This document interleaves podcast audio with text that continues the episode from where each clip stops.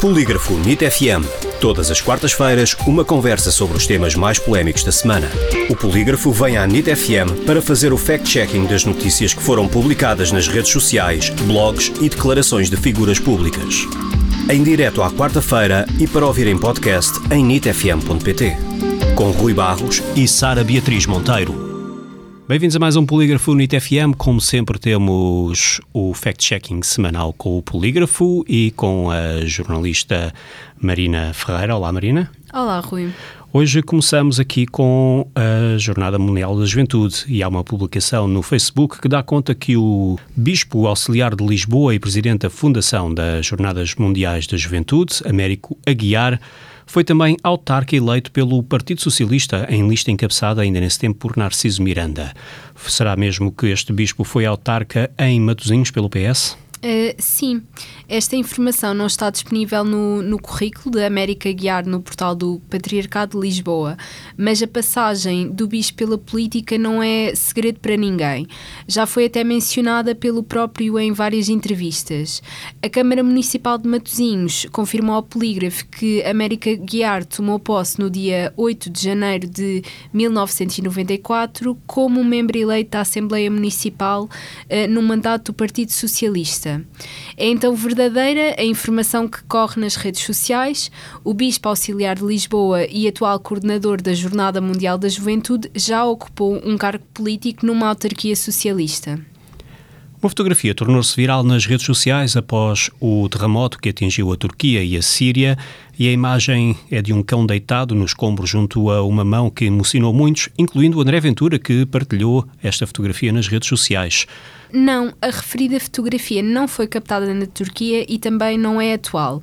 Ou seja, não tem relação uh, com o sismo registado na semana passada. É possível encontrar a fotografia em vários bancos de imagem com a data de 18 de outubro de 2018. O seu autor é Jaroslav Noska uh, e a fotografia é descrita da seguinte forma: cão procura feridos em ruínas após terremoto. Não é referido o local em que a imagem foi captada, mas é certo que já tem mais de 4 anos. Assim, é falso que a fotografia partilhada por André Ventura diga respeito a um recente resgate na Turquia. Entretanto, está a circular um tweet que garante que a Mercadona paga salários superiores aos dos médicos do SNS em Portugal. Será verdadeiro? As tabelas publicadas uh, e divulgadas nas redes sociais não correspondem uh, à informação oficial.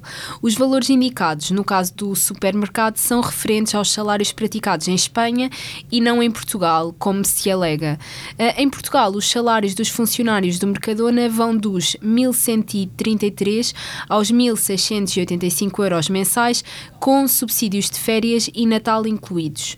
Já no SNS, os salários de um médico interno interno ronda os 1.800 euros.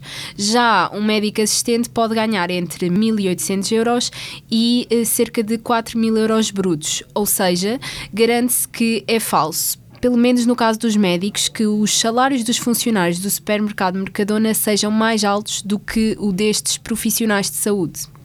E terminamos hoje com o nosso artigo viral, o primeiro jornal português de fact-checking de saúde, e com a pergunta: é seguro clarear o cabelo com sumo de limão?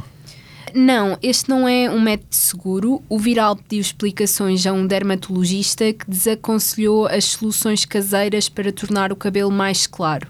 Isto porque a solução de água e limão, preparada sem ter as concentrações adequadas, apresenta riscos para a saúde capilar. O sumo de limão pode causar reações irritativas ou alérgicas e ter um efeito prejudicial no cabelo.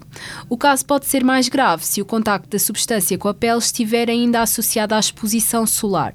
Assim, a forma mais segura de clarear o cabelo é com produtos específicos para o efeito e, se possível, sob a supervisão de profissionais.